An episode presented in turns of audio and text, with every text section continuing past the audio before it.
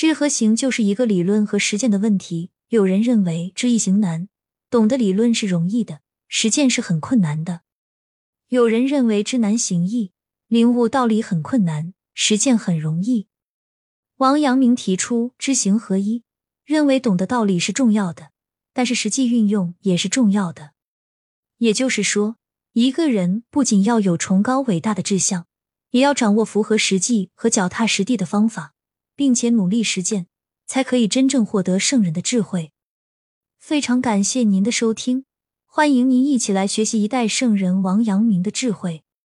欢迎订阅、点赞、评论，与我进行互动哟。我们下一集再见。